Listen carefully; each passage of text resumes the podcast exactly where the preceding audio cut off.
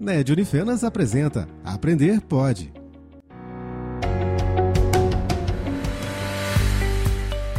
Olá, tudo bem?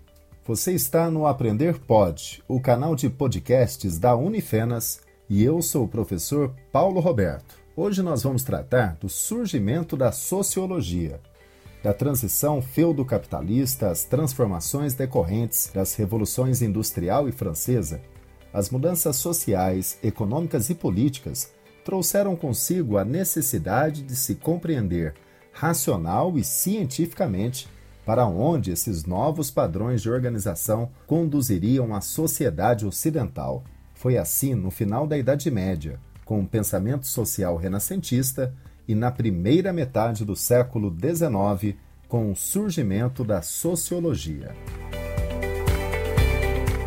Quanto ciência mesmo, a sociologia existe desde o século XIX. Sociologia é uma ciência muito nova, né? se a gente for considerar quanto tempo tem a matemática, quanto tempo tem a, a arquitetura, quanto tempo tem a farmácia, né? a medicina, a engenharia, quanto tempo tem a educação né? e os estudos a respeito da educação, que depois vieram ser formatados por Erbar naquilo que a gente chama de pedagogia. Tudo isso existe há muito tempo. A sociologia, por outro lado, ela é uma ciência muito recente. Né? A sociologia existe há menos de 200 anos, na verdade. Ela surge na primeira metade do século XIX, fruto daquelas transformações decorrentes da Revolução Industrial e da Revolução Francesa. Então é uma ciência bastante nova e que, quando surgiu lá no século XIX, teve que fazer um esforço muito grande para se firmar enquanto conhecimento científico. Né? A sociologia se torna ciência, mas ela tem que se consolidar enquanto conhecimento científico. Na época havia algumas teorias né, que procuravam também compreender a realidade a partir de variadas formas, de variados prismas, de grades de interpretações diferentes. Por exemplo, o socialismo, o liberalismo, o conservadorismo, o próprio nacionalismo, que é muito forte na Europa no século XIX. E a sociologia não é uma ideologia, né? ela é uma ciência. Então ela teve que fazer um esforço muito grande. Assim que se torna conhecimento que é aceito pela academia como conhecimento científico, mas ela tem que se esforçar muito para se manter enquanto conhecimento científico. Né? E para isso teve uma importância muito grande um francês de sobrenome alemão, né? porque ele nasceu numa região da França cuja população alemã era muito, muito grande, muito expressiva, o Émile Durkheim. Émile Durkheim é um francês do século XIX, um sociólogo, que escreve as regras do método sociológico. E a gente pode dizer que esse livro garante à sociologia o status de conhecimento científico. Ela podia ter perdido esse status se dependesse unicamente do Augusto Comte, que é o considerado pai da sociologia e o criador, inclusive, do próprio termo sociologia. Mas muito bem, a sociologia é a área das ciências humanas que estuda o comportamento humano em função do meio e os processos que interligam os indivíduos em grupos, associações e instituições. Então, a gente tem um hábito de dizer, né, e o senso comum diz muito isso, que a sociologia é a ciência da sociedade. É a ciência da sociedade. É, mas ela tem um objeto próprio de estudo da sociedade. Ela não estuda a sociedade enquanto a sociedade como um objeto. Ela tem objetos próprios. Emile Durkheim diz que a sociologia estuda os fatos sociais. Ele foi o primeiro a definir com precisão qual o objeto de estudo da sociologia. E para Durkheim, a sociologia estuda os fatos sociais. Max Weber, que é alemão e um sociólogo também considerado clássico, tem um outro objeto de estudo da sociologia. Para o Max Weber, a sociologia estuda as ações sociais. Para Durkheim, são os fatos. Para Max Weber, são as ações sociais. E Karl Marx, que é um filósofo alemão, pesquisador no campo da história, da ciência política, da economia, ele desenvolveu conceitos que foram incorporados pela sociologia. E para ele, as ciências sociais devem estudar as classes sociais.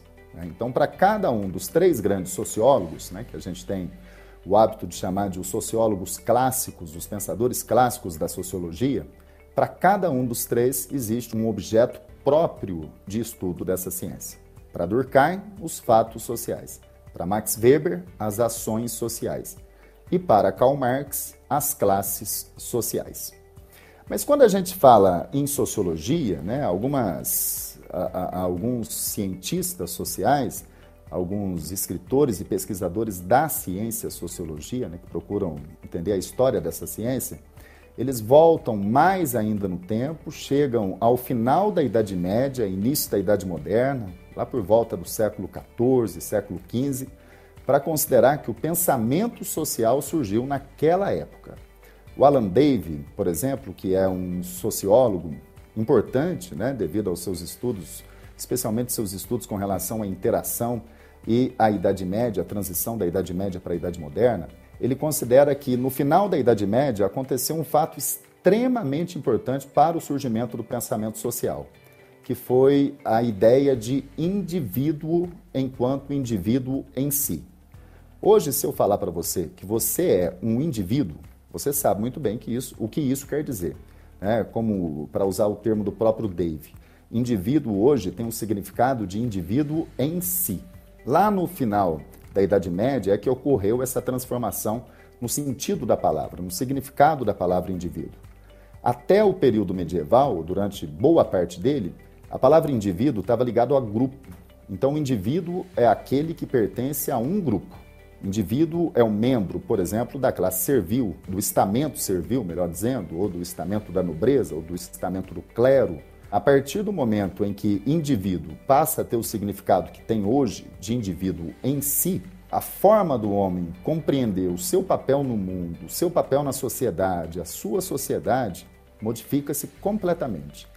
Surge uma base do pensamento renascentista, que é o individualismo, e com essa ideia, o homem volta a conceber o seu papel na história, como agente dos acontecimentos.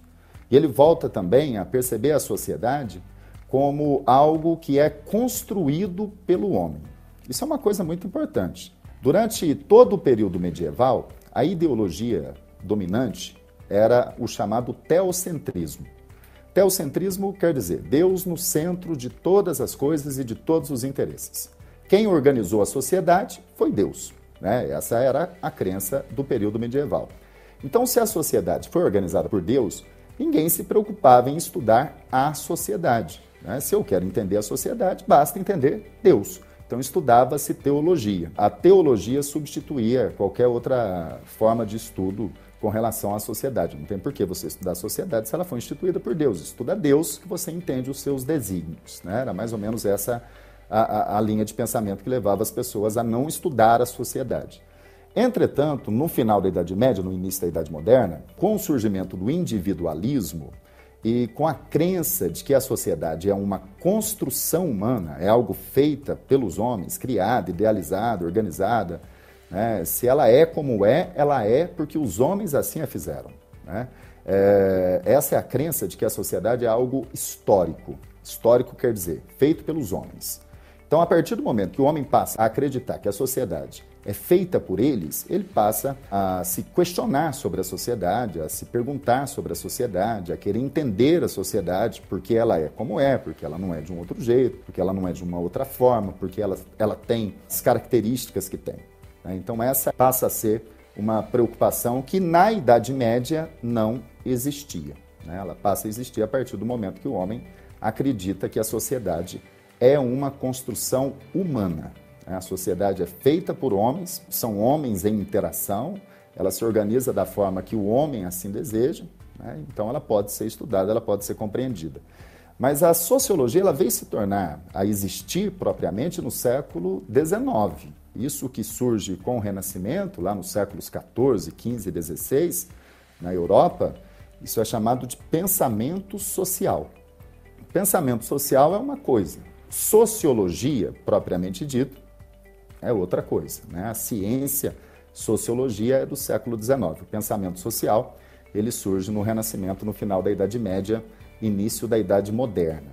E sobre essa questão né, do fim da Idade Média e a importância que isso tem na volta da especulação, né, na volta da crença de que a sociedade é uma construção humana, eu vou deixar um link para um texto do Alan Dave, que é o sociólogo que eu citei, né, que embasa todas essas discussões sobre uh, o surgimento do individualismo e do antropocentrismo no final da Idade Média e início da Idade Moderna. Nós estamos falando aí dos anos 1300 aos anos 1600. Mas muito bem, a sociologia é fruto, como eu já disse, das transformações decorrentes da Revolução Industrial e da Revolução Francesa. A Revolução Industrial e a Revolução Francesa são dois acontecimentos importantíssimos para a nossa sociedade ocidental. São dois acontecimentos importantíssimos para a humanidade, podemos dizer assim, sem medo de errar. A configuração política do mundo ocidental, na forma como nós o conhecemos hoje, é fruto direto das transformações decorrentes da Revolução Francesa. Até a Revolução Francesa, em praticamente qualquer país europeu, naquele momento só na Inglaterra que não, você encontraria um rei que tem todo o poder, que manda em tudo, que determina, que dita as regras, né, que não pode ser contestado, que não pode ser julgado, que só pode ser aceito o rei e aquilo que ele faz. É o chamado absolutismo. O absolutismo, o mercantilismo e a sociedade estamental foram desmontados pela Revolução Francesa. Ela começa em 1789, ela tem uma influência muito grande na Europa, na forma como os europeus vão se organizar depois dela, ou procurar se organizar depois dela, e no século XIX você já não encontra mais praticamente em nenhum lugar da Europa, né? monarquias absolutistas em que o rei tem um poder total. As coisas começam a partir da Revolução Francesa a caminhar para essa situação que a gente tem hoje, né? de países no Ocidente, na sua grande maioria, países democráticos, em que os direitos individuais são respeitados, são reconhecidos, vive-se no Estado democrático de direito. Então, a Revolução Francesa é um marco da transição daquele tempo em que se vivia uma monarquia absolutista, rei com poder total, até uma situação em que evoluiu para chegar no que é hoje, né? de países, é, praticamente todo, todo o Ocidente, países democráticos. E a Revolução Industrial? A Revolução Industrial é importantíssima, é importantíssima, ela é fundamental para a gente entender o nosso mundo de hoje. Ela é fundamental porque ela não é apenas a produção em indústrias de tudo aquilo que era feito pelo homem. Se fosse só por isso, já seria uma coisa muito importante. Mas antes da Revolução Industrial, tudo aquilo que era utilizado pelo homem, que teve que ser produzido pelo homem, foi produzido pelas mãos humanas. Não havia absolutamente nada que não tivesse sido produzido ou no sistema artesanal mesmo, em oficinas, ou então em manufaturas, mas pelas mãos humanas, pela força de trabalho do homem mesmo. Sem o homem não se produzia. Era necessário o conhecimento do homem para produzir qualquer coisa. Com a Revolução Industrial, a produção passa a ser em máquinas. Né? Então, isso é um, uma mudança assim, muito grande. O homem perde o privilégio de transformar matéria-prima num produto acabado. Isso acontece com a produção em máquinas daquilo que antes era feito pelas mãos humanas. Entretanto, acontecem outras transformações decorrentes dessa e mais importantes do que essa até para a configuração da sociedade na forma como nós temos hoje. Por exemplo, com a Revolução Industrial, o homem passa a ter uma nova concepção de tempo. É, o tempo do relógio se afirma. Antes da Revolução Industrial, o tempo era o tempo da natureza. As pessoas trabalhavam mais na época de colheita, menos naquele intervalo entre a plantação e a colheita, entre uma colheita e outra plantação. As pessoas trabalhavam mais na época que tinha que ordenhar as vacas, quando não se trabalhava tanto, não era necessário acordar tão de madrugada, tão cedo. Né? É o tempo da natureza. Em lugares que anoitece muito cedo no inverno, trabalhava-se menos, no verão trabalhava-se mais. Era a natureza que guiava a organização do tempo na vida do homem. Depois da Revolução Industrial, passou a ser como é hoje. As aulas que a gente tem na universidade, na escola, sempre tem hora. Né? Tem hora para sair, tem hora para tomar café. No trabalho, tem hora para chegar, tem hora para sair. Esse tempo dominado pelo relógio é fruto da revolução industrial. Né? Porque a máquina tem hora para ligar e tem hora para desligar. A fábrica tem hora para abrir e tem hora para fechar. Cabe ao operário se adaptar ao horário que a fábrica impõe. E isso acabou extrapolando a fábrica e chegando à sociedade toda. Né? Hoje tudo é dominado pelo tempo do relógio.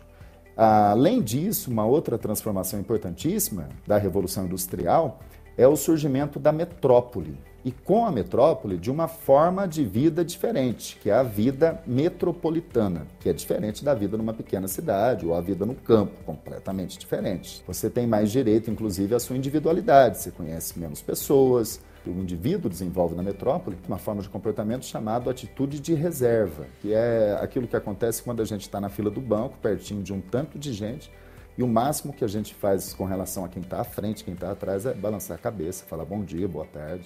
Isso é chamado de atitude de reserva, um conceito da sociologia, e isso só pode existir na vida metropolitana. E segundo a sociologia, isso existe para que a gente preserve a nossa privacidade. Então vejam, a Revolução Francesa, como eu já disse, teve uma importância gigante para a sociedade ocidental, inicialmente para a Europa, e depois isso se espalha muito rapidamente pelo Ocidente todo. Vale um comentário importante sobre isso: é que a Revolução Francesa foi inspirada nas ideias iluministas. As ideias iluministas são as ideias mais revolucionárias que existem naquele momento, lá na Idade Moderna. O iluminismo foi a base ideológica da Revolução Francesa, da Conjuração Mineira, da Conjuração Baiana, da independência dos Estados Unidos, da independência da América Espanhola. O iluminismo foi a base ideológica de diversos acontecimentos históricos importantes no final do século XVIII, início do século XIX. E o iluminismo também teve um papel naquela questão do individualismo que a gente já havia comentado, da época do Renascimento, o iluminismo empodera ainda mais o indivíduo. O indivíduo passa a ter ainda mais importância do que ele já ganhou de importância depois do Renascimento.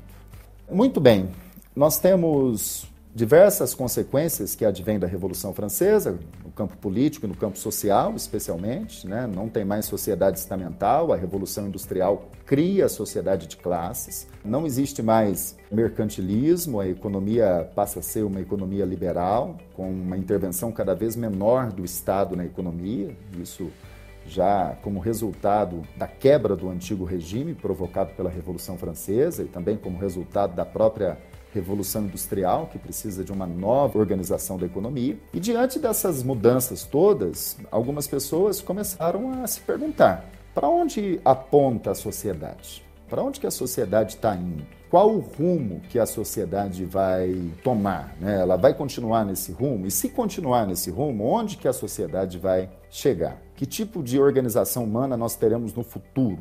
Que tipo de organização do trabalho nós teremos no futuro? Embora do trabalho ficasse muito claro que era o trabalho livre e assalariado, isso já tinha se impondo.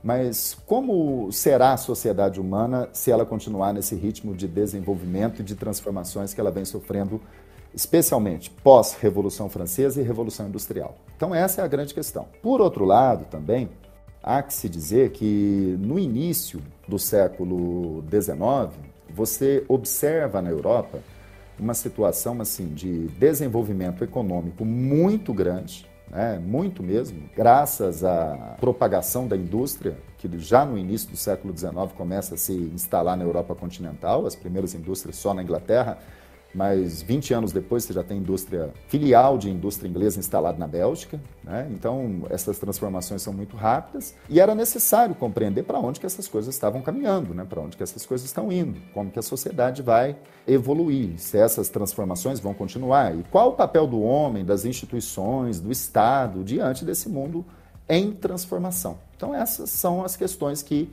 a sociologia vai tentar responder no momento que surge.